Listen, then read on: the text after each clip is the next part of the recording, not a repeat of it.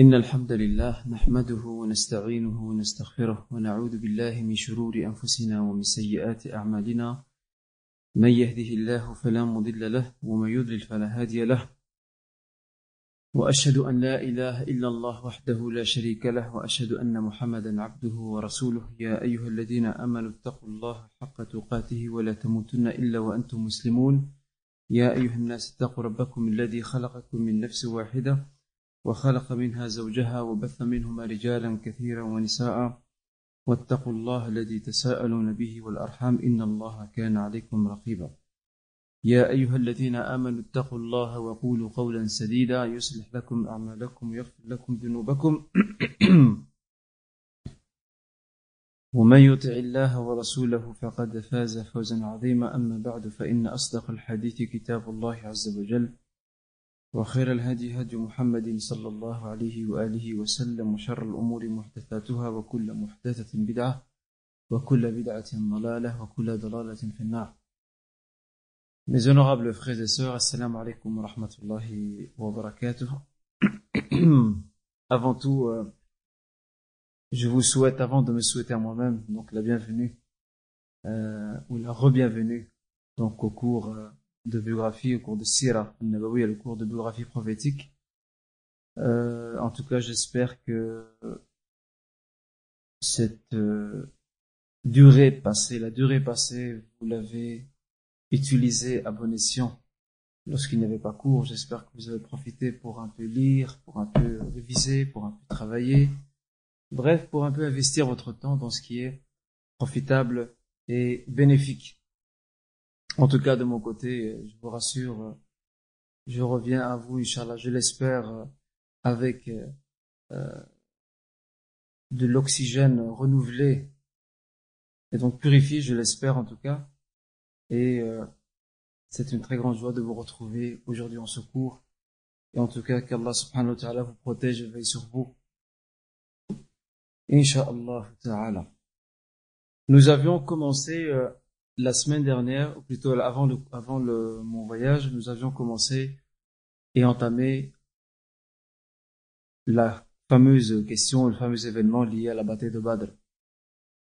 Et vous savez que la bataille de Badr représente l'un des plus grands événements de l'histoire de l'islam après, c'est très important de le souligner, après l'immigration, après le hijra l'événement le plus important de l'histoire de l'islam, après Al-Hijra, l'émigration, c'est la bataille de Badr.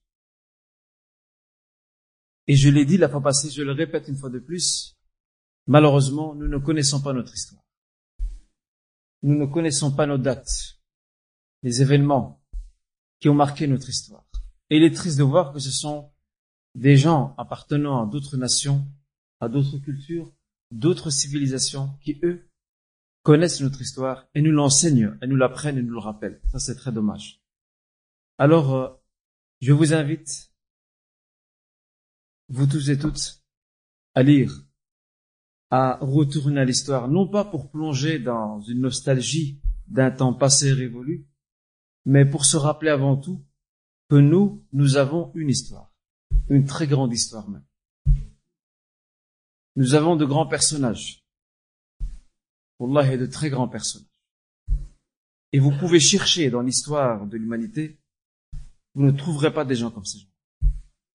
Et d'ailleurs, lorsque j'étais euh, euh, lors de mon voyage, j'ai une habitude, je prends toujours des livres avec moi pour lire. C'est comme ça. Et j'avais un livre avec moi que je voulais lire depuis très longtemps d'ailleurs, et je n'ai jamais trouvé l'opportunité de, de le lire. Euh, c'est un livre, bien sûr en arabe, et qui se dénomme, en fait il y en avait deux, du même auteur. L'auteur c'est un, c'est un cher syrien, qui est décédé d'ailleurs, il y a plus de 30 ans de ça maintenant. Euh, il s'appelle Mustafa Sibari, il était de Damas, il était spécialiste du hadith aussi, il a étudié l'Azhar, l'université Azhar d'Égypte, Caire. C'était un grand prédicateur en Syrie. C'est quelqu'un qui a beaucoup travaillé pour l'islam, rahimahullah. Et lorsqu'il écrit, il écrit avec un cœur vivant. Donc il écrit l'encre qui coule de sa plume, c'est l'encre d'un homme qui vit des événements. C'est pas quelqu'un qui reste dans des livres, puis après il vient écrire. C'est quelqu'un qui vit des événements et il traduit ça à travers ses mots et à travers ce qu'il écrit. Alors, euh, subhanallah, euh, j'avais pris ces deux livres, j'en avais trois, mais bon, ces deux-là particulièrement, euh, Witr, hein, un père. Le professeur m'a dit, euh, Dieu, Dieu est un père, il aime tout ce qui est un père. Bref, euh, ce livre, ces deux livres, le premier se dénomme Ovama ou nos grands hommes dans l'histoire. Et donc il a commencé par le plus grand homme de l'histoire qui est Mohammed sallallahu et il a retenu les grandes facettes de sa personnalité. Il a aussi pris Abu Bakr, Omar, Uthman, Ali. Il a parlé d'Abu Darda, d'Ibn Mas'ud. Il a également parlé de, de ce savant impressionnant qui mérite un jour une conférence et qui s'appelait Al-Iz ibn Abd salam et qu'on surnommait le sultan des savants. On le, on le surnommait Sultan al-Ulama, le sultan des savants. C'était un homme qui, subhanallah, euh, euh, il inspirait une très grande crainte auprès de ceux qui le voyaient. Il avait une très forte personnalité, une très grande autorité dans son savoir et dans sa connaissance. Euh, et il a aussi parlé de certains contemporains qui sont beaucoup plus proches, comme Shakib Arsalan, comme Al-Hassan al-Banna, et bien d'autres, qui sont donc des contemporains de ce siècle ou du siècle passé. Bref, ce livre est très bien fait parce qu'il nous parle de notre histoire. Il nous parle de gens qui sont à nous, qui viennent de chez nous. Des gens qui, à travers toute l'histoire, se sont tous référés à la même école, qui est l'école du prophète. Et il y en a d'autres, bien sûr. Et l'autre, le second livre, j'espère un jour il sera, il sera traduit, bien qu'il y ait quelques j'ai quelques critiques sur certains passages, mais bon, on peut comprendre aussi l'auteur euh, sans justifier, on peut comprendre l'auteur, le contexte dans lequel il a écrit. L'autre livre, lorsque je l'ai terminé, j'ai fermé le livre et j'ai commencé à réfléchir. Je me suis dit, c'est honteux. Dans quel état nous sommes? Ce livre, ce deuxième livre s'appelle en arabe Mirrawa'i' Hadaratina, parmi les merveilles de notre civilisation. Et il reprend plusieurs points, plusieurs chapitres de la civilisation musulmane. Euh, la tolérance, on en parle beaucoup aujourd'hui. Le respect des autres. Également, euh, l'avance que les musulmans avaient sur le plan scientifique. Et le chapitre qui m'a le plus impressionné, je vous le dis avant de commencer le cours, le chapitre qui m'a le plus euh, impressionné dans ce livre, et je me dis, subhanallah, pourquoi on est tombé si bas? C'est le chapitre qu'il a consacré euh, aux, aux, hôpitaux, aux dispensaires médicaux créés par les musulmans dans les temps passés.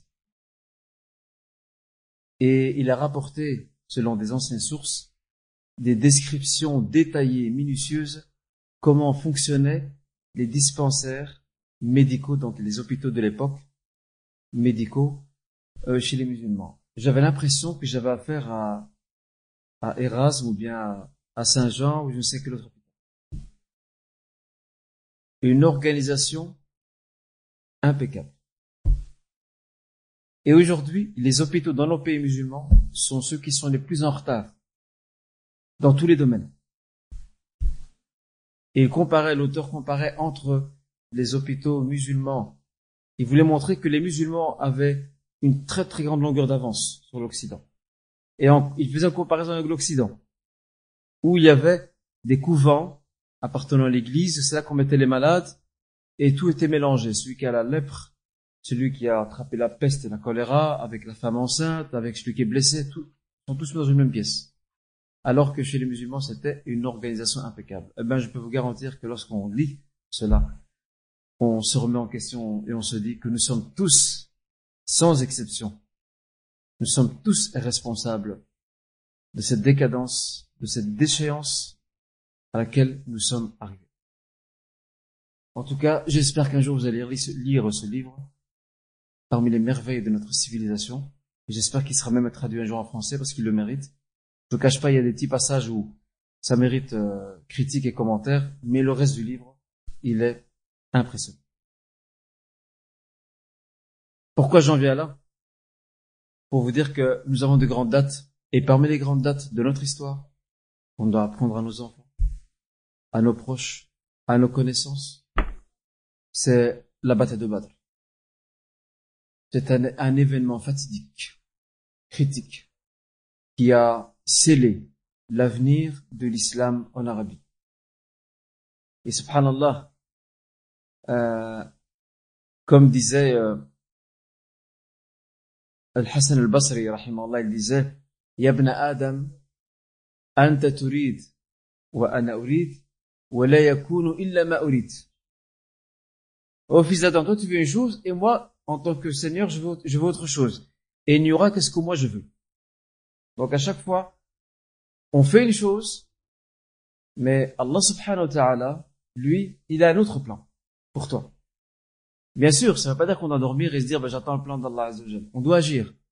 Il se peut que ce plan, que ce, ce, ce, projet ou, ou cette initiative que nous lançons corresponde au dessin divin, et dessin pas avec IN, mais avec EIN, c'est pas la même chose.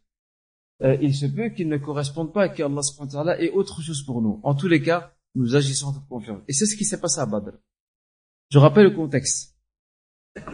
Comme vous savez, l'un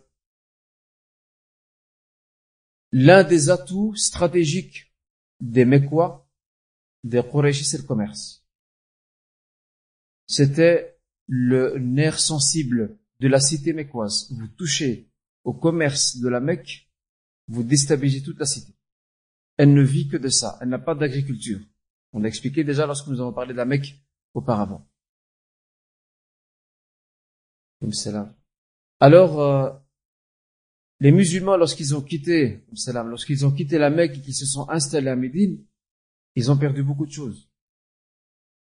Ils ont perdu leur terre natale, qui est la Mecque, où ils ont grandi, où ils ont vécu, où ils ont respiré son air, et ils ont marché sur sa terre.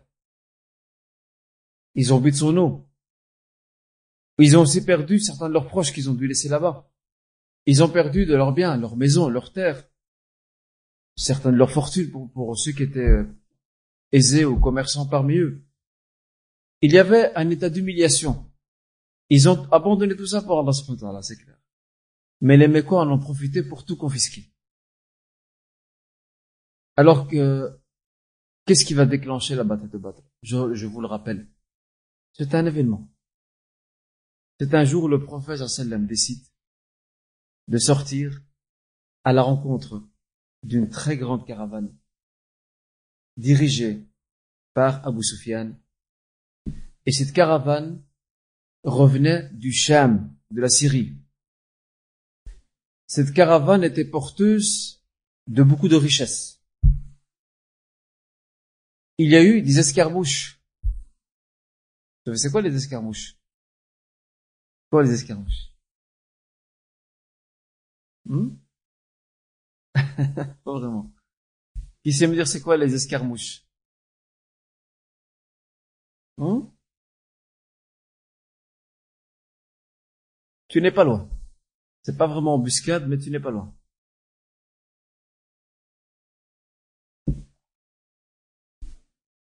Il y a eu quelques escarmouches entre les musulmans et les polythéistes. Les escarmouches, c'est quoi? Ce sont des accrochages entre les, les musulmans, entre quelques euh, corps expéditionnaires musulmans envoyés par le prophète quelques unités de l'armée musulmane, et les polythéistes sur les routes euh, des caravanes euh, donc commerçants. On appelle ça en français escarmouches, parce qu'ils sont des accrochages très légers. Il n'y a pas beaucoup de dégâts. Mais là, ici, le prophète voulait marquer un grand coup. Il voulait frapper de plein fouet le nerf sensible de la Mecque et de Quraysh en arrêtant cette caravane. Alors, euh, le prophète nous donne une très grande leçon. Et c'est rapporté par Muslim. Le prophète est un très grand stratège. Il a confiance en Dieu, mais il met tout en œuvre pour arriver à ses fins. Et après, il place confiance en son Seigneur subhanahu wa ta'ala. C'est pas comme nous. Nous, on a le tawakkul ala Allah, mais qui ne veut rien dire. Tawakkul, on ne fait rien. On dort dans son petit coin, puis on dit, tawakkul ala Allah. C'est bon, j'ai un commerce, je veux qu'il marche bien, je fais rien pour qu'il marche bien. Je fais des études, je veux réussir, mais je ne révise jamais. C'est normal. Chaque chose, il faut donner le prix. Eh bien, le prophète, à travers cette histoire, son histoire, l'histoire de l'islam, il nous donne une grande leçon. Qu'est-ce qu'il fait? Il envoie un indicateur. Et cet indicateur avait un drôle de nom. Et c'est pas pour rien qu'il l'indique. Il s'appelait Bess Il s'appelait, c'est un compagnon. Il s'appelle Bess Le prophète l'a envoyé pourquoi Il l'a envoyé pour espionner, pour réunir des informations concernant la caravane. Vas-y Bess va voir ce qui se passe. Elle a combien de distance de chez nous, de Médine? Qui est avec la caravane? Qui la dirige? Et voilà que Bess comme le rapporte Muslim, rapporte toutes les informations au prophète sallam. Il lui annonce, il écoute, celui qui dirige la caravane, c'est Abu Sufyan. Elle est remplie de richesses qui viennent de Syrie. A combien de, de, chameaux qui portent ces richesses, donc ça veut dire que c'est très important. Il y a entre 30 et 40 gardiens. Autrement dit, 30 et 40 soldats qui accompagnent donc la caravane. Ce n'est pas rien. Et euh, chose très importante aussi à souligner, c'est que le prophète, lorsqu'il fait ça, c'est pour savoir comment réagir, pour se préparer. Et malheureusement, aujourd'hui, c'est le contraire qui se passe. Les ennemis de la Ummah sont plus au courant de ce qui se passe à l'intérieur de la Ummah que nous-mêmes. Vous avez l'orientaliste hollandais, Fencing, il s'appelle. Retenez son nom, Fencing. Cet orientaliste hollandais, au siècle dernier, tout au début du siècle dernier, il a été envoyé, écoutez bien, il a été envoyé par la couronne hollandaise, on parle la famille royale hollandaise, il, été envoyé pour faire une étude de terrain concernant le peuple indonésien. Parce que la Hollande voulait coloniser l'Indonésie, mais c'est très loin. On va pas se taper des milliers de kilomètres et puis on va ramasser les gifles. On doit connaître les points faibles de ces gens-là. Vous savez que Fencing, qui parlait très bien l'arabe, mieux qu'un arabophone, qui avait un très bon bagage dans les sciences islamiques, il était bien armé, il est parti il a réussi à s'infiltrer en Arabie il a assisté au pèlerinage, le Hajj. Et il était où? Il était sous l'une des tentes où il y avait les Indonésiens. Et il a vécu avec eux. Il a vécu avec eux, il a regardé un peu comment ils parlent, comment ils discutent, quelles sont leurs préoccupations. Et puis après, c'est la fin de voyage jusqu'en Indonésie. Il été voir de près ce qui se passe là-bas. Après, c'est il a remis rapport complet. Voilà les points faibles de ces gens-là. Et voilà que les Hollandais n'ont pas eu, les Hollandais n'ont pas eu beaucoup de mal à coloniser et à occuper l'Indonésie. Et pire que ça, l'une des choses qu'ils ont faites et dont les Indonésiens payent aujourd'hui le prix fort, c'est que les Indonésiens, ils ont leur langue à eux, donc la langue indonésienne. Ils écrivent en arabe. Leur langue à eux, vous imaginez? Ils la transcrivaient en caractère arabe. Alors les Hollandais vont couper le cordon ombilical qui les lie à la Oumma. À partir de maintenant, vous n'écrirez plus votre langue selon le caractère arabe, mais vous allez l'écrire selon le caractère latin. Et c'est ce qu'a fait aussi Kamal Atatürk, le fondateur de la, de la Turquie, pour couper entre elle et le monde musulman et entre elle et le monde arabe, les, Turcs aussi écrivaient leur langue turque, ils l'écrivaient avec caractère arabe. Kamal Atatürk va faire la même chose. Il va couper court pour essayer d'effacer le maximum les traces de l'islam, les traces de l'islam qu'a laissé l'Empire ottoman sur le peuple turc. Il va faire en sorte de de comment dire, de substituer au caractère arabe le caractère latin. Ça c'est Fencing, l'orientaliste hollandais. Il a réuni tout ce qu'il fallait comme information. Napoléon Bonaparte, lors de son expédition en 1800, si ma mémoire ne me trompe pas, en 1879, lorsqu'il est parti en Égypte, il a fait la même chose. Il a réuni toutes les informations qu'il avait besoin sur l'Égypte, sur leurs habitudes, comment vivent les Égyptiens, euh, quels sont les courants de pensée qui traversent la société égyptienne, quels sont les points forts, les points faibles, et puis il a débarqué à l'Est. Regardez ce que le prophète ici, nous enseigne. Il nous enseigne de préparer, de, de, de connaître son interlocuteur et aussi son adversaire, de le connaître. Mais nous, on ne connaît pas, notre interlocuteur. On ne connaît pas notre adversaire. Eh ben, c'est normal qu'on soit à cet état.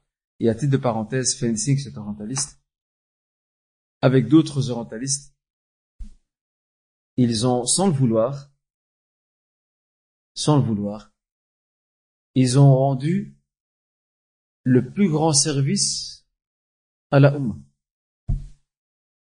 Sans le vouloir, ils n'ont pas voulu. Ils avaient un autre but. Ils ont mis sur pied le plus impressionnant dictionnaire de hadith en langue arabe, ils l'ont écrit, et ils l'ont écrit pendant 40 ans.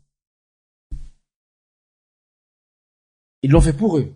C'était pas pour les musulmans. Ils l'ont fait pour eux, pour qu'ils puissent avoir une facilité d'accès aux sources musulmanes. Ils l'ont écrit pour eux. C'était pas pour nous. En langue arabe. Et ce livre a fini par se retrouver dans les pays musulmans. Et maintenant, toutes les facultés religieuses, théologiques dans le monde musulman.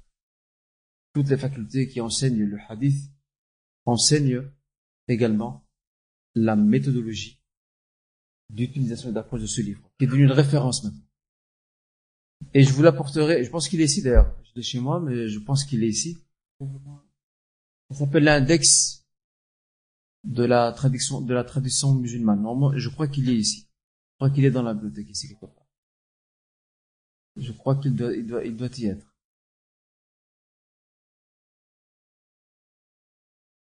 Je pense qu'il doit, qu'il doit y être.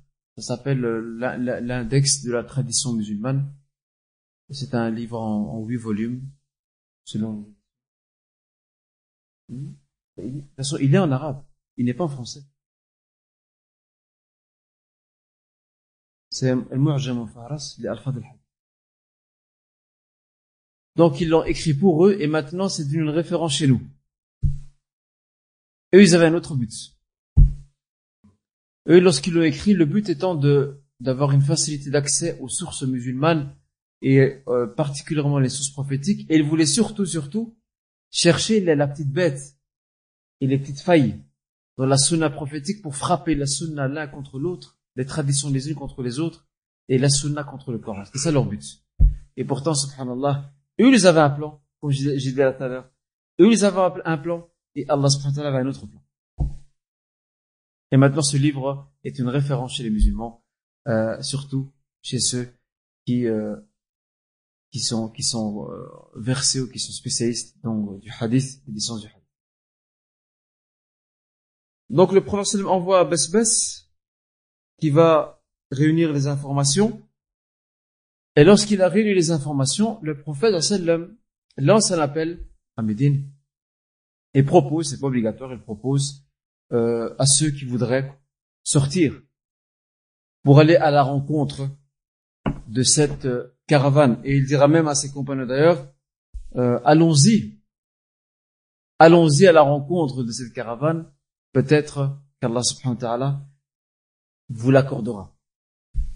Autrement dit, les musulmans avaient, le but, avaient comme but de réquisitionner cette caravane avec tout ce qu'elle a comme richesse, de compenser ce que les musulmans ont perdu, parce que bon, attention, ils sont en guerre, c'est pas un vol, ils sont en guerre avec les Mécois, de toute façon, en tous les cas. Et en même temps, de frapper d'un coup très fort ce, nerf sensible de l'économie donc mécoise. En fait, les musulmans, lorsqu'ils sont sortis avec le prophète Ils pensaient que c'était juste une sortie pour ramasser la caravane, pour récupérer la caravane, et puis rentrer chez eux.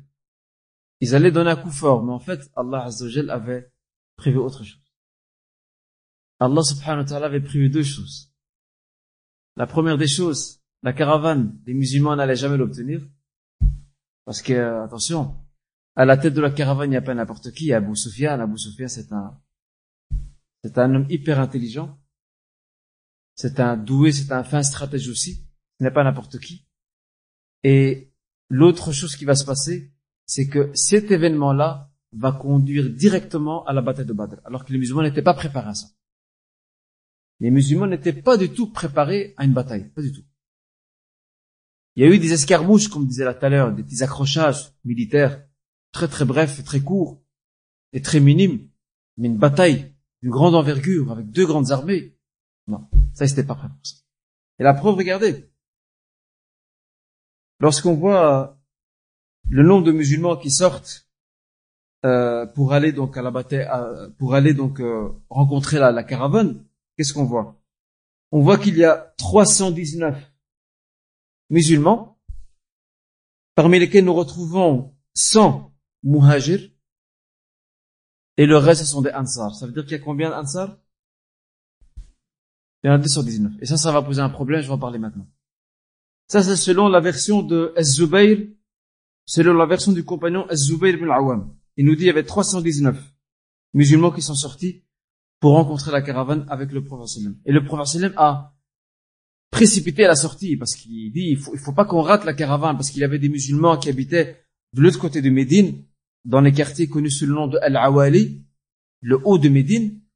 Euh, S'il fallait les attendre jusqu'à ce qu'ils nous rejoignent et qu'on sorte, ben la caravane risque de nous, de nous échapper et de passer sous notre nez. C'est là que le, le prophète est sorti avec ceux qui étaient déjà prêts. Il est parti directement. Alors selon une version, je vous rappelle c'est celle de Zubayr ibn Awam, il y avait 319. Selon une autre version, celle-là est rapportée par un compagnon qui se dénomme Al-Bara ibn Azib. Et Al-Bara ibn Azib, à titre informatif, n'a pas pu participer à l'événement car le prophète l'a renvoyé à Médine.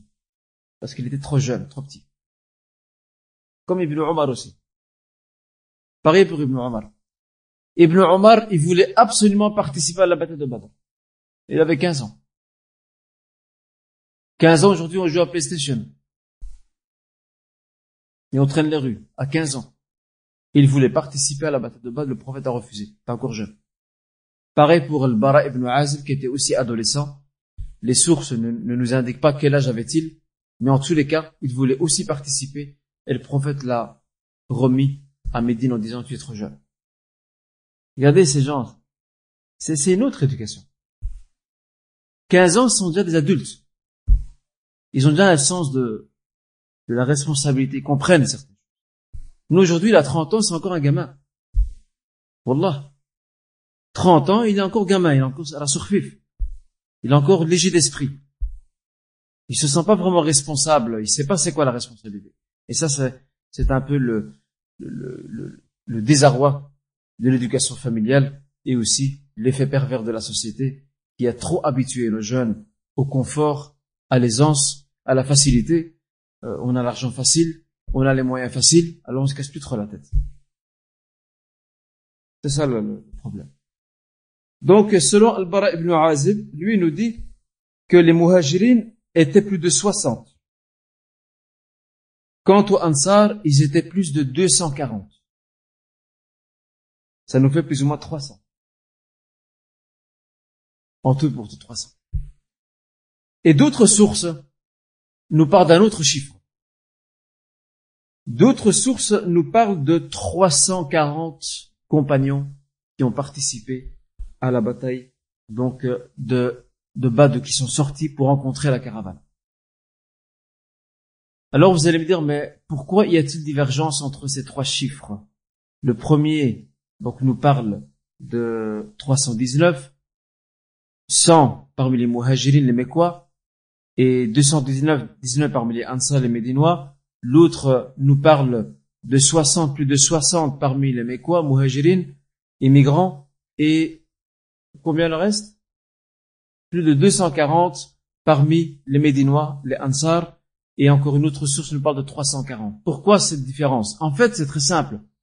C'est parce qu'il y a controverse entre les différents narrateurs. Ils se sont controversés quant à, au nom de ceux qui ont participé. Parce que certains euh, confirment la participation d'un tel et un tel, d'autres euh, disent le contraire, disent que ceux-ci n'ont pas participé. Donc il y a eu controverse euh, quant à certains qui ont, qui ont participé. C'est pour ça qu'il y a une différence au niveau du chiffre, au niveau du nombre de participants ou de, de sortants plutôt avec le prophète Et ça c'est important donc à le préciser pour que vous compreniez pourquoi il y a ces grandes divergences. En tous les cas, ils étaient au moins 300. Ça c'est ce qui fait unanimité. Ils étaient au moins 300 à sortir avec le prophète sallam pour rencontrer donc la caravane. Soufia, Abu Sufyan, de son côté, lui aussi prend ses précautions. Il envoie devant lui des estafettes. Vous connaissez les estafettes? Des éclaireurs. Il envoie devant lui des estafettes, des éclaireurs. Et ces éclaireurs, il les envoie pourquoi? Il les envoie pour qu'ils puissent un peu euh, tâter le terrain et voir ce qui se passe devant. Or, ces estafettes, ces éclaireurs vont revenir chez Abu Sufyan en lui disant, écoute, attention, Mohammed, il est sorti avec un très grand nombre d'hommes avec lui. C'est un problème, ça. Abu Sufyan panique. Pourquoi il panique? Parce qu'il y a une très grande richesse et une amène entre ses mains. Il y a une très grande richesse qu'il doit absolument conduire saine et sauve à la Mecque. Sinon, c'est lui qui va ramasser. Alors, que va-t-il se passer? Il va envoyer euh, un certain Damdam ibn Amr, un certain Damdam ibn Amr al-Ghifari, un, de ses amis qui était vécu dans la caravane, il va l'envoyer à la Mecque. Il va lui dire, file à la Mecque et préviens, préviens vite les Mécois que les musulmans sont sortis pour ramasser ou pour réquisitionner la caravane que les musulmans sont en train de s'attaquer à vos richesses.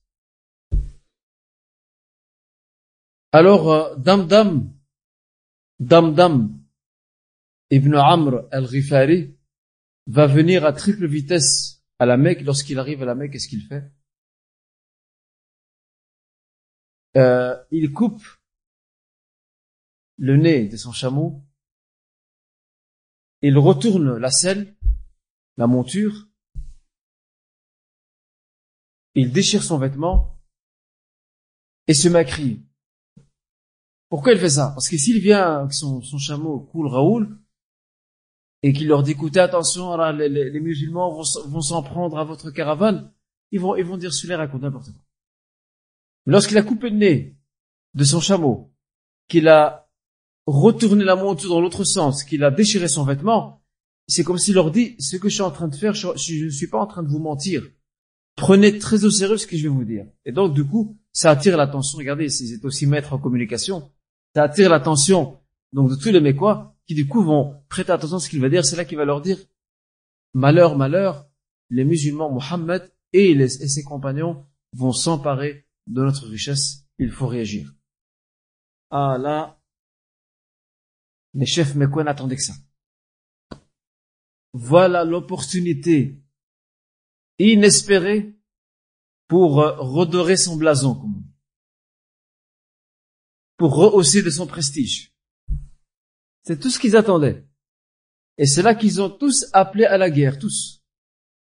Abu Lahab, Abu Jahl, on va monter une armée et on va y aller. Alors ils ont demandé combien sont les musulmans. On leur a dit, ils sont près de 300. Eh bien, nous, nous serons 1000 soldats. Les musulmans étaient près de 300 malgré la divergence. Ils n'avaient que 70 chameaux.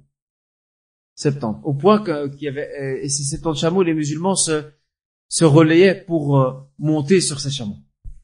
Il n'y en avait pas beaucoup. Et le prophète, avec deux autres compagnons, ils avaient un chameau, pour eux trois. C'était qui? C'était Ali ibn Abi Talib et un autre qui s'appelle Abu Lubaba. Abu Lubaba et Ali ibn Abi Talib. et le prophète sallam, ils avaient à eux seuls un seul chameau, ils se relayaient sur le chemin. Une fois c'est moi qui monte, une fois c'est toi, une fois c'est moi, une fois c'est toi. Au point que Ali ibn Abi Talib et Abu Lubaba étaient un peu gênés. Ils ont dit non, c'est pas possible ça. Nous on va marcher à pied. Regardez, regardez comment ils ont appris à respecter les gens honorables et ici, en l'occurrence le prophète. Alors ils ont décidé de céder leur place au prophète en disant voilà tu, tu monteras tout seul sur ce chameau. Par respect pour lui, eux allaient marcher à pied. Le prophète a refusé. Il leur a dit ma antuma bi aqwa minni. Vous n'êtes pas plus fort que moi.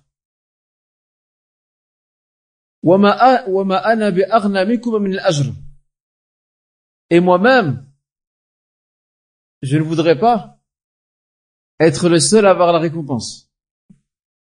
Regardez quelle modestie. Alors un commandant comme ça, qui inspire confiance à ses soldats, qui leur montre l'exemple, qui se sacrifie de lui-même, comment voulez-vous que ces soldats ne triomphent pas sur le champ de bataille Parce qu'ils partent avec un moral très élevé. Ils ont un modèle, qui est Mohammed alors regardez, le prophète n'a pas accepté cette initiative prise par Abu Lubaba et par Ali ibn Abi Talib en leur disant, nous allons tous les trois, nous allons tous les trois partager ensemble ce chameau. Alors que les Mécois, eux, ils avaient un nombre de chameaux innombrables, au point que certains disaient que j'en avais près de mille. Et c'est là que c'est là que les Mécois se déplacent. Et avant que n'arrive, important souligner, avant que n'arrive euh, Damdam ibn Amr al-Ghifari à la Mecque, il y avait une femme qui s'appelle Atika, et j'en avais parlé au cours passé, bint Abdul Muttalib, qui fait partie de la famille du prophète d'ailleurs, elle avait fait un rêve. Elle a fait un rêve qu'il y avait un grand rocher qui tombait. Donc au milieu de la Mecque, et ce rocher a éclaté et a touché tous les foyers. Alors le lendemain, cette femme a demandé à ce que ce rêve soit interprété.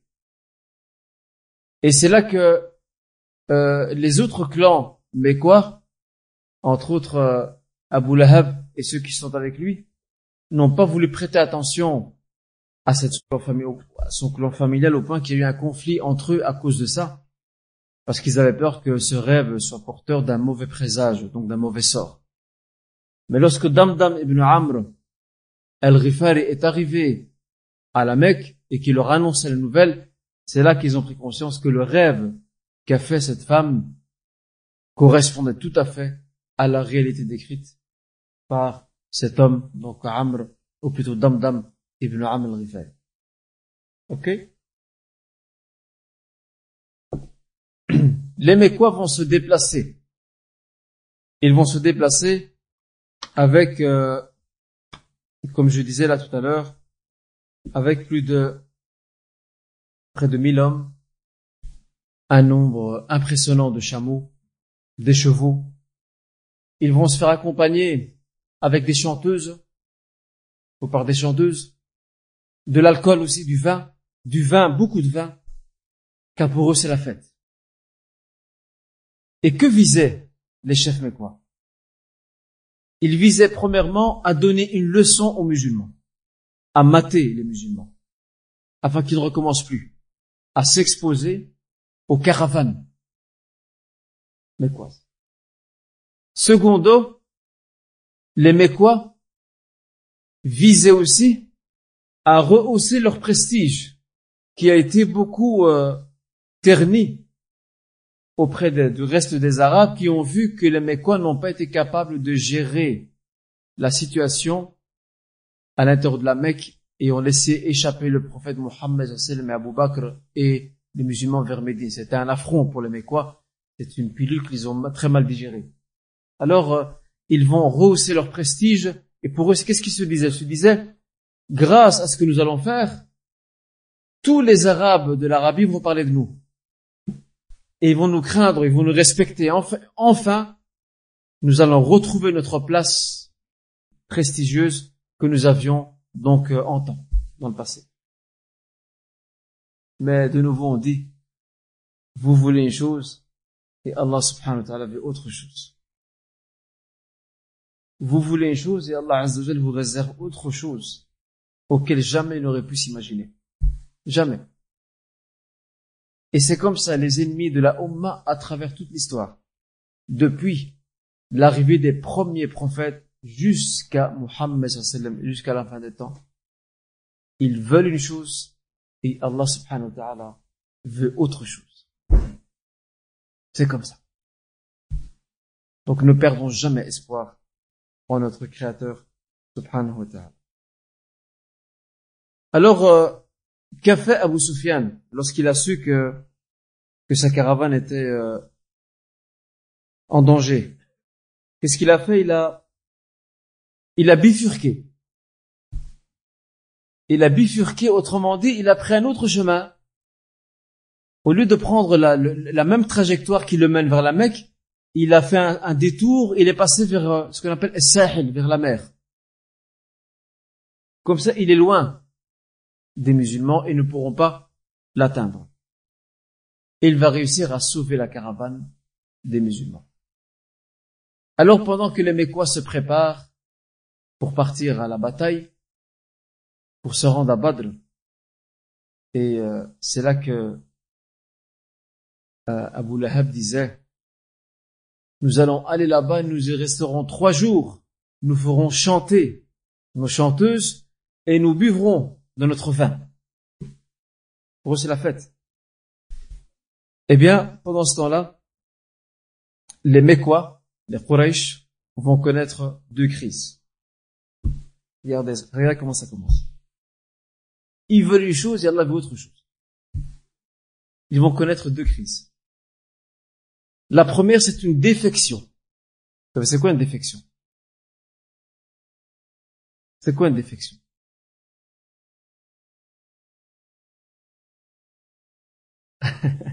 Non.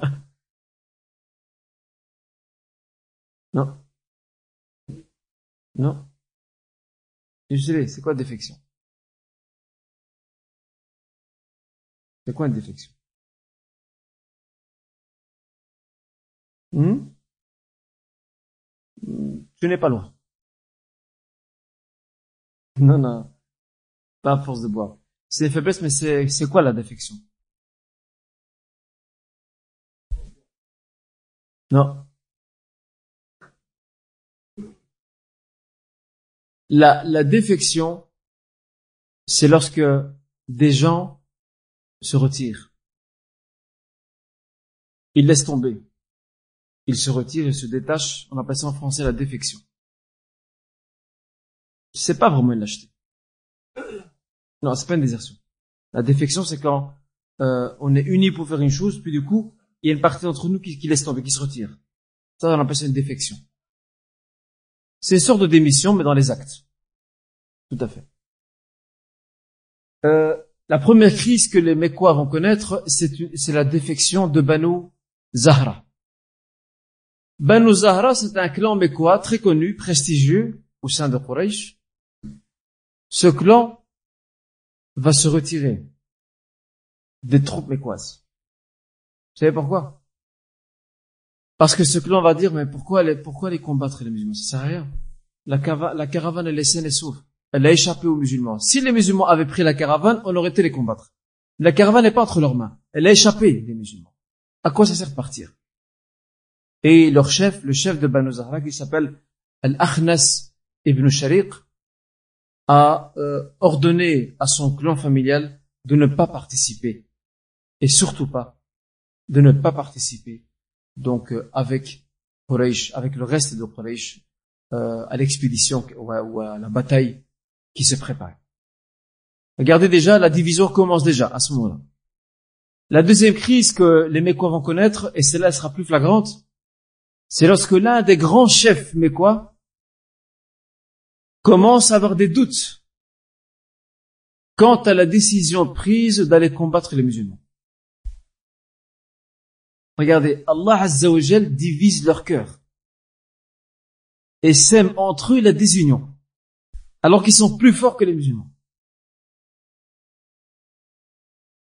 Et c'est là qu'on se rappelle le verset.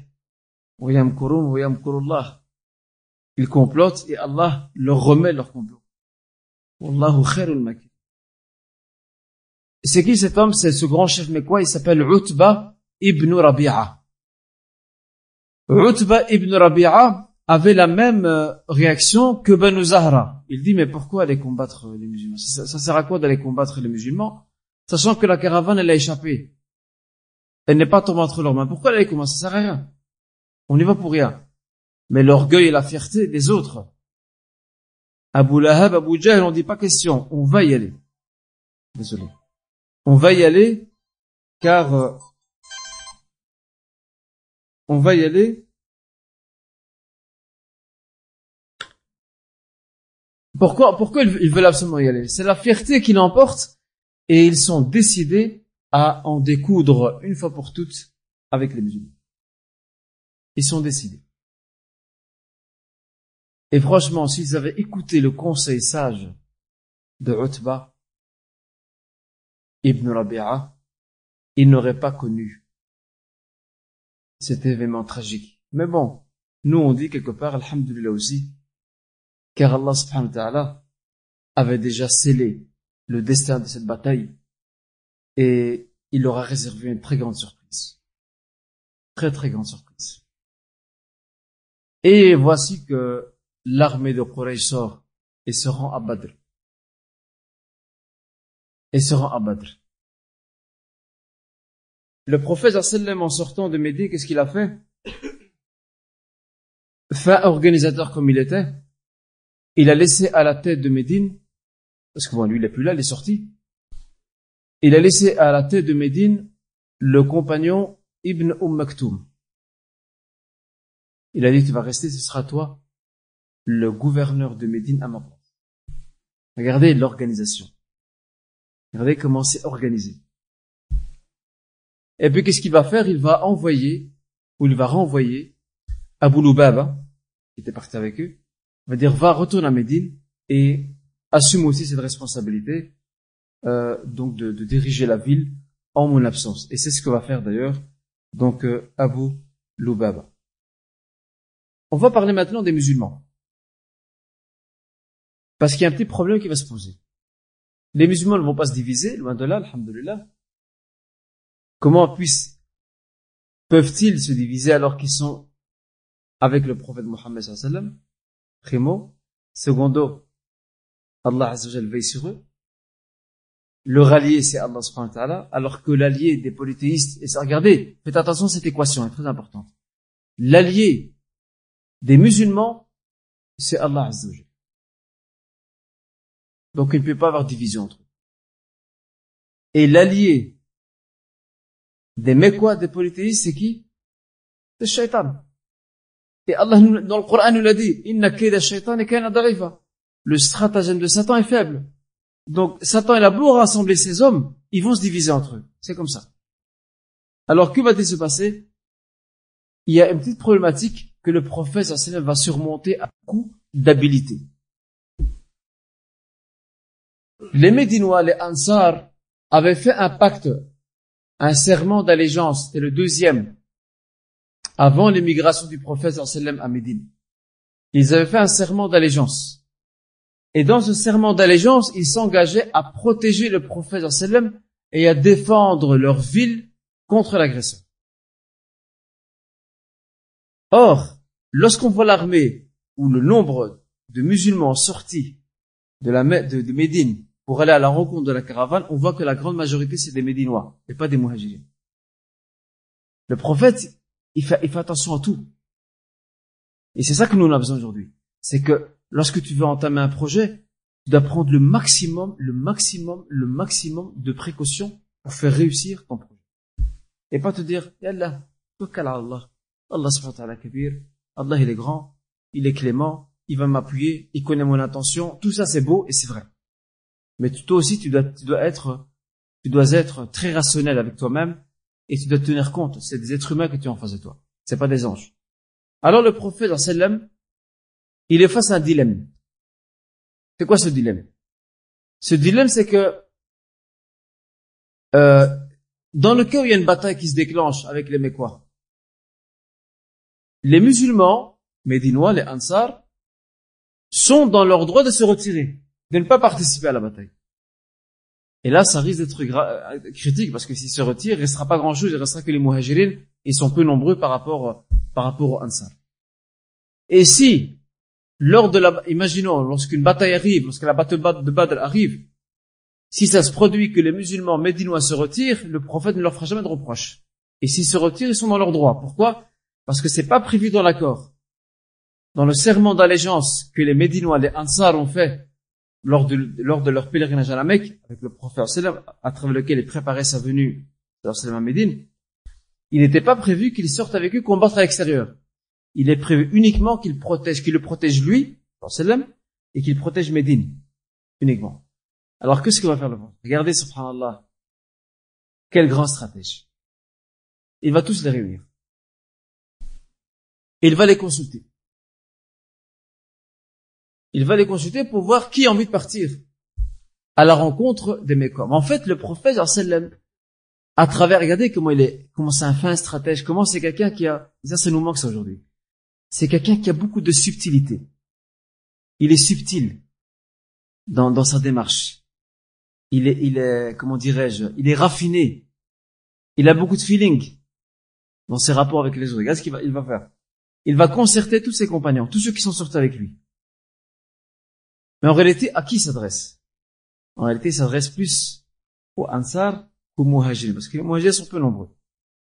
Et les Ansar, à leur tour, ne sont pas bêtes, ils ont compris le message. Ils ont compris qu'ils étaient visés par la question. Regardez quelle très belle réponse, je vais, je vais vous la lire d'ailleurs. Quelle très belle réponse euh, ils vont donner au prophète sallam. Lorsqu'il leur dira, lorsque le prophète leur dira que, les, que a réuni une armée et qu'elle arrive sur Badr, alors il, se concerte avec eux, avec Abu Bakr, Omar, avec le reste. Regardez ce qu'ils vont dire. C'est un compagnon, un Médinois, un Ansarit qui s'appelle Al-Miqdad ibn Amr. Regardez ce qu'il va dire. C'est impressionnant. Ces gens, Comment ils se sont consacrés à Dieu et à son messager. Regardez. Alors qu'ils auraient pu, là ils sont dans leur droit. Et jamais le prophète ne leur, fera de reproches. Ils auraient pu dire à Rasulallah, écoute, désolé. Nous, on s'est mis d'accord à la Mecque. Lorsqu'on t'a rencontré, on protège Médine, on te protège toi, mais tout ce qui se passe à l'extérieur, ça fait pas partie de la clause. Et pourtant, regardez, ce qu'il dit. Regardez ce que dit ce porte-parole des Médinois, des musulmans Ansar il va dire, Ya Rasulallah, ô messager d'Allah, imdi lima arakallah, ma'ak. Continue sur ton chemin. Continue vers ce que t'as destiné, Allah Azzawajal, nous sommes avec toi. Regardez. Wallahi, nous jurons par Dieu. La naqulu laka kama qalat banu Israël, les Moussa. Nous ne dirons jamais comme on dit les fils d'Israël, les tribus d'Israël à Moussa,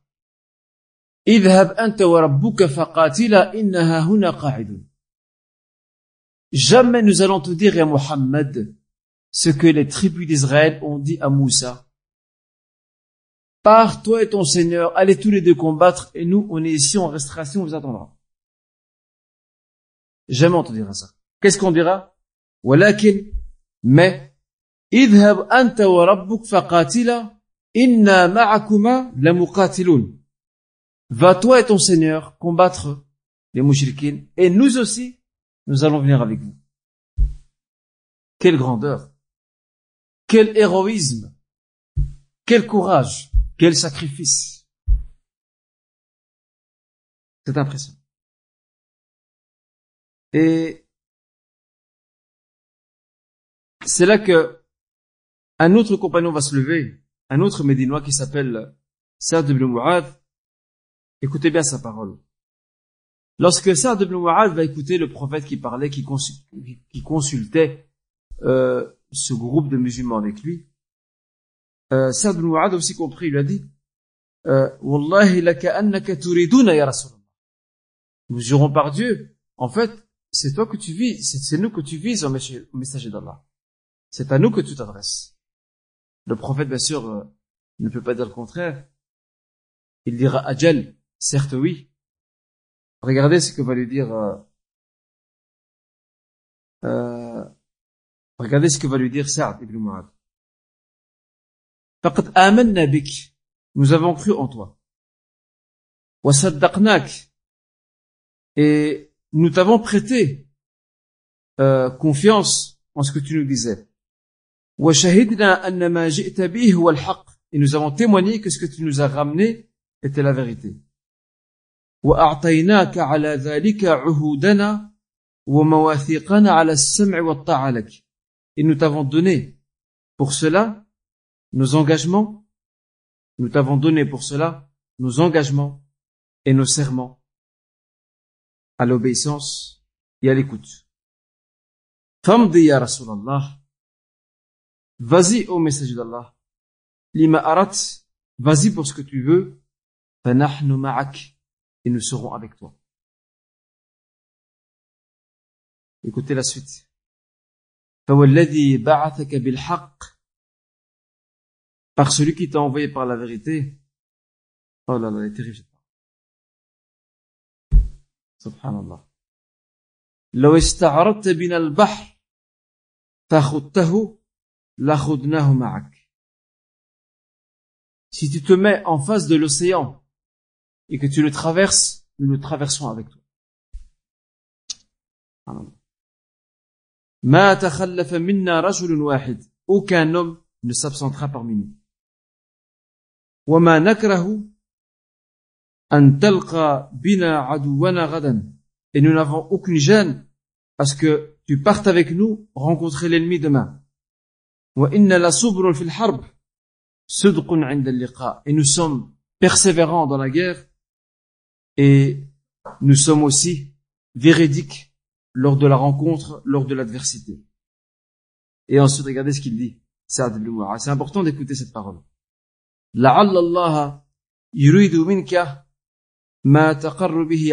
Peut-être qu'Allah veut, ou minna, veut de nous ce qui va rafraîchir tes yeux, ce qui va te satisfaire. Fasir ala barakatillah. Vas-y par la bénédiction d'Allah et ensuite c'est là que le, euh, le narrateur dit le prophète sallam euh, a eu grand plaisir d'entendre cette nouvelle la parole de Saad et il s'est, il s'est, le prophète a senti un courage en lui d'aller de l'avant. Et c'est là que Allah, le prophète, prophète dit aux musulmans et surtout les Ansar, car c'est eux, c'est eux qui ont accepté de suivre, il leur dit, Siru wa abshiru, allez-y, et je vous annonce une bonne nouvelle, فإن الله قد وعدني إحدى الطائفتين allez-y, car Allah Azzawajal m'a promis l'une des deux situations. C'est quoi l'une des deux situations C'est soit ta victoire ou le martyr. Wallahi, c'est très beau, regardez la confiance qu'il inspire. Il dit Wallahi la ka'anni anzuru ila masari' al-qawm. Le prophète dit, parce qu'il est inspiré par la révélation, Allah, Allah subhanahu wa ta'ala lui fait une extrapolation, une projection par la révélation, une projection de ce qui fait partie du monde invisible, Allah lui fait découvrir une partie. Le prophète de ses yeux. Il dit, à ses compagnons, je jure par Dieu, c'est comme si je voyais déjà maintenant l'état désastreux dans lequel se trouveront les polythéistes. Tous les cadavres qui, donc euh, qui giseront sur le sol. Autrement dit, je vois déjà leur défaite dès maintenant. Regardez avec quelle force il inspire ces hommes. Wallahi, c'est impressionnant. C'est impressionnant. Comment ne peuvent-ils pas partir au combat avec une énergie débordante, avec une confiance en Allah subhanahu wa ta'ala, alors qu'ils sont, ils ne représentent qu'un tiers. Ils ne représentent qu'un tiers par rapport à l'armée des mouchriquines. Ils n'ont aucune expérience militaire. Alors que les Mécois, les Mécois ont de grands généraux à leur tête. Ils sont très peu armés, ou très peu armés, alors que les Mécois sont surarmés. L'équation n'est pas la même. C'est pas la même chose. Et pourtant, Allah Azzawajal va leur donner cette fameuse victoire. Et va leur faire voir de sa puissance et de sa grandeur. Donc, euh, ce jour-là. Alors le prophète va préparer, va, va préparer deux drapeaux. Ou trois même. Le premier, il est blanc. Il va le donner à Moussa ibn Umair. Il va organiser ses hommes. Ce qui est nouveau d'ailleurs. Il va organiser ses hommes. Donc il va organiser sa troupe. Et il va réserver deux drapeaux noirs L'un, il va le donner à Ali ibn Abi Talib. Et Ali ibn Abi Talib, si seulement vous savez qui est Ali ibn Abi Talib. Ali ibn Abi Talib, s'il y a un compagnon parmi les compagnons du prophète qui est souvent donné en exemple pour le courage et la bravoure et l'héroïsme, c'est bien Ali ibn Abi Talib. Et je vous invite à lire sa biographie. Ce grand homme. Le premier drapeau noir, donc, il le donne à Ali ibn Abi Talib, et le deuxième, regardez, c'est là que le prophète euh, met un juste équilibre. Le deuxième, Ali ibn Abi Talib aimait quoi Donc, il fait partie des muhajirin, des immigrants. Le deuxième drapeau, regardez comment le prophète est un stratège. Il tient compte des sensibilités. ça, c'est important. Il a cette subtilité, ce feeling. Regardez à qui il donne. À Sa'd ibn Mu'ad, qui lui est médinois. Tata Ansari. C'est l'une des grandes références des Médinois avant l'islam. Il met un juste équilibre. Parce que si dans, si dans tous les drapeaux, mais quoi? Le shaitan peut attaquer l'un des musulmans et leur dire, Médinois, et leur, faire dire pourquoi les drapeaux sont donnés à eux et nous on n'a rien. Et il faut savoir qu'à l'époque, avoir un drapeau, c'était très symbolique. C'était très très symbolique. Jusqu'à maintenant d'ailleurs. Même dans l'art militaire contemporain, le porteur de drapeau, c'est quelque chose de très symbolique. Et on ne donne pas à n'importe qui. Alors pareil ici. Le prophète a donné un muhajir qui est c'est qui? Qui est-il? Ali ibn Abi Talib et il a donné un médinois ansari. Saad ibn Et il a mis l'équilibre. Et qu'est-ce qu'il a fait aussi le prophète sallam? Il a mis comme euh, comme comme euh, commandant ce qu'on appelle Saqa. Saqa c'est la troupe euh, comment je vais vous la traduire Saqa C'est une bonne traduction. Saqa c'est la troupe d'avant-garde qui il va mettre à la tête? C'est un compagnon dénommé Qais, Qais ibn Abi Sa'sa'a. Qais ibn Abi Sa'sa'a. Et c'est comme ça que l'armée musulmane est organisée. Et attention, c'est pas fini. Il y avait le compagnon Hudayfa ibn Yaman le compagnon Hudayfa ibn Yaman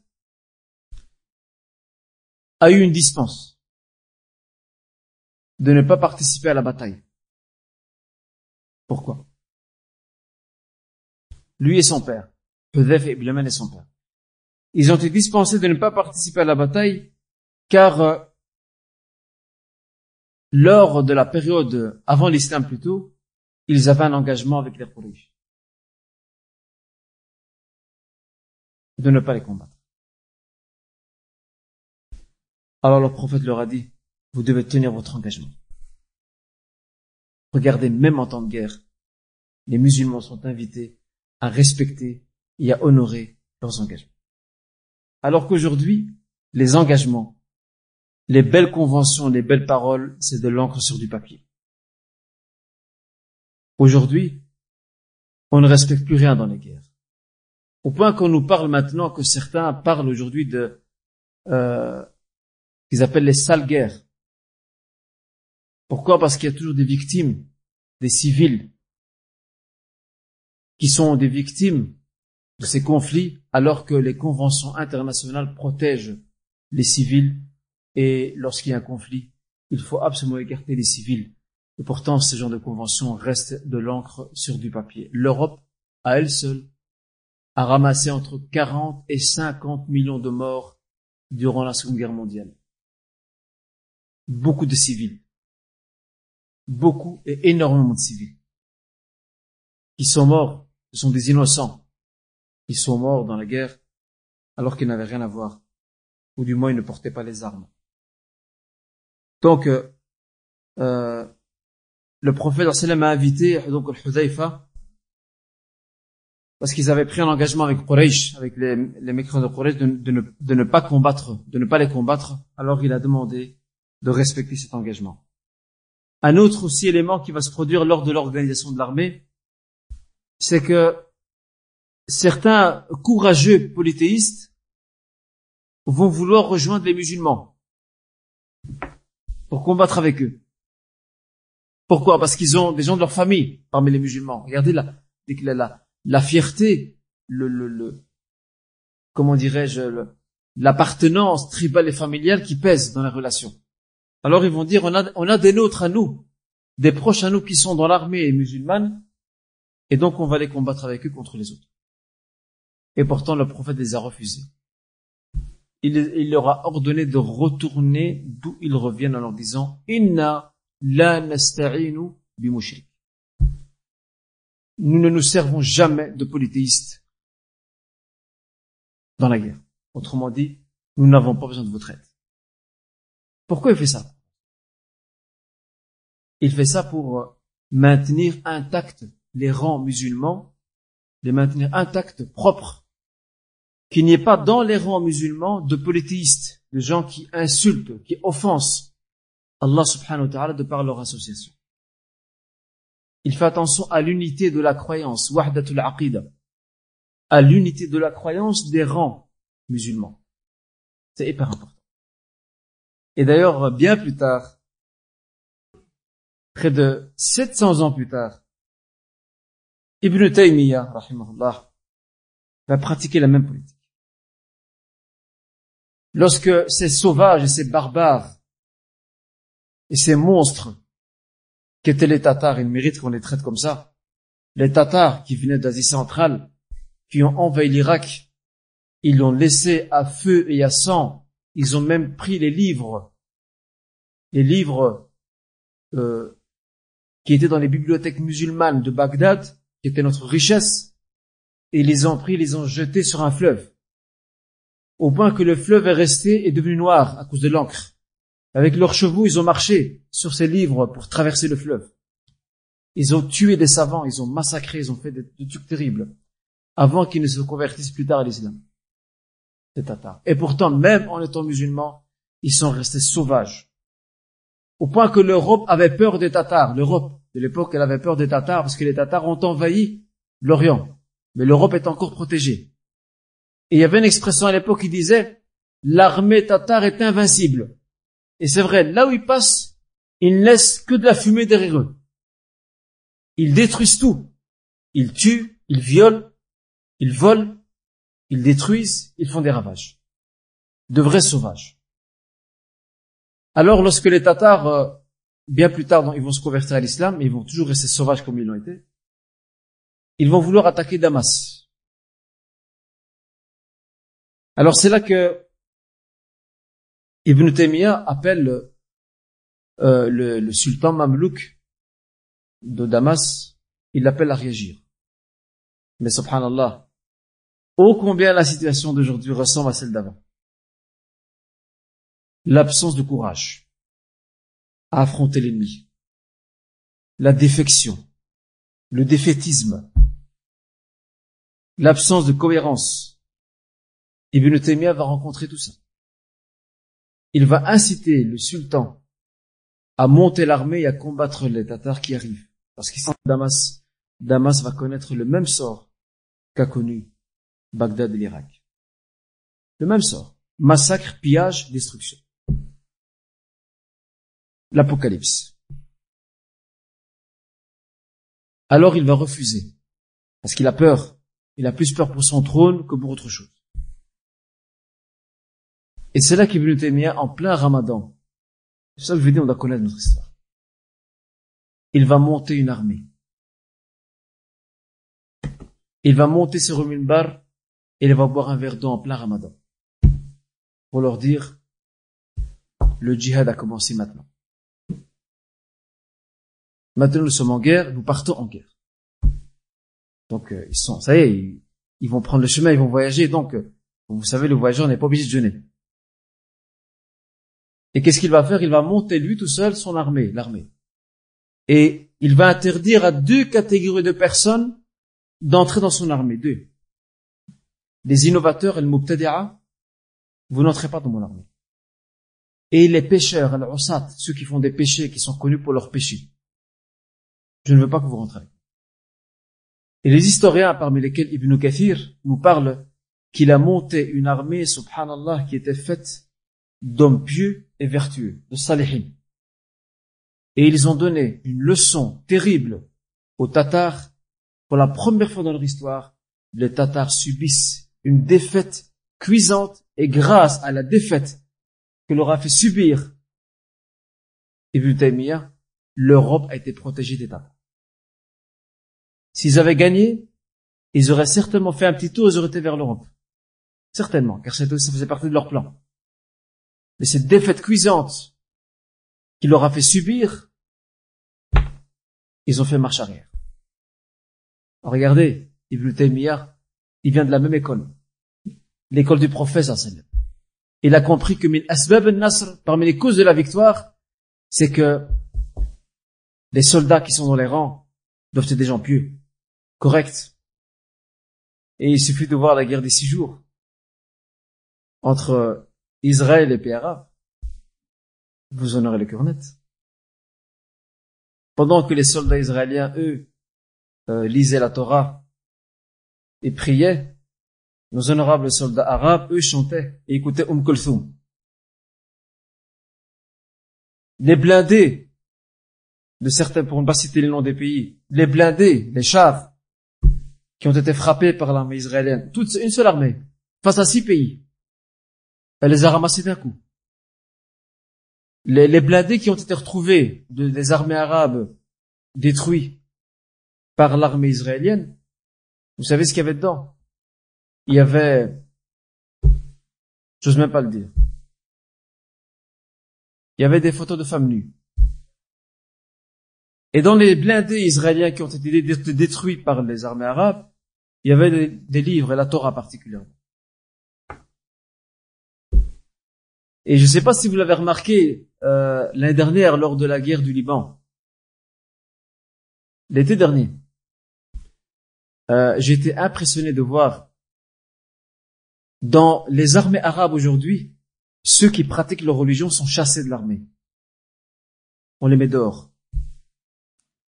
Par contre, à part quelques pays arabes exceptionnels, je voyais les images sur la, chaîne euh, Qatari El Jazeera on voyait les soldats israéliens, ils mettaient leur, leur petit képi sur leur tête, ils avaient l'artillerie lourde près d'eux, ça, ça, ça tirait, et ils avaient la Torah, ils lisaient.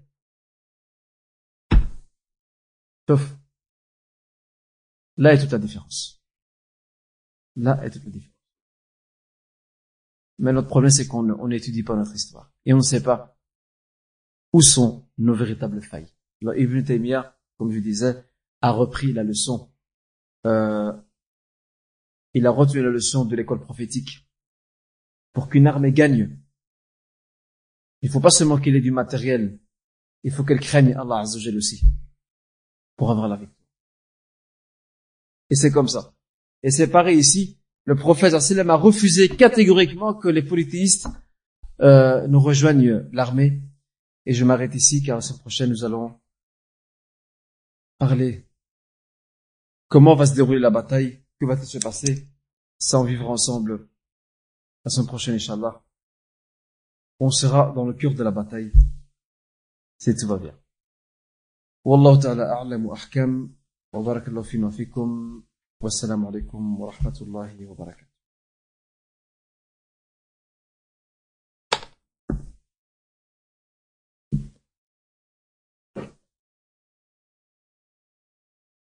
Euh, je prendrai une ou deux questions. Oui. Attends. Comment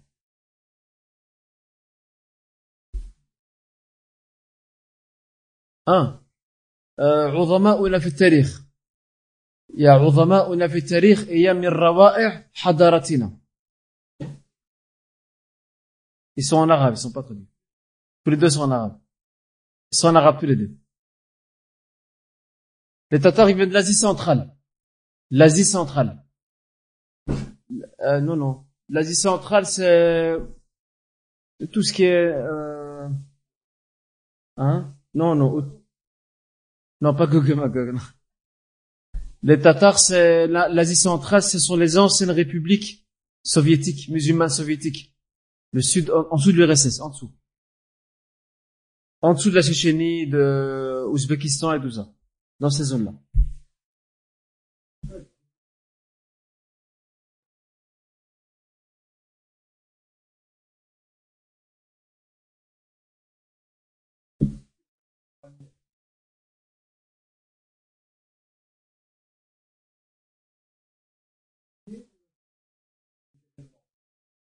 C'est les deux. Les deux. Et on, verra la semaine prochaine que le prophète consultait aussi avec ses compagnons pour les stratégies militaires, comment réagir face aux Mécois. Ça, on va voir ça la, la semaine prochaine, Inch'Allah. Faire ça. Euh, Mustafa Siberi. Les deux, tous les deux. Tous les deux. Voilà.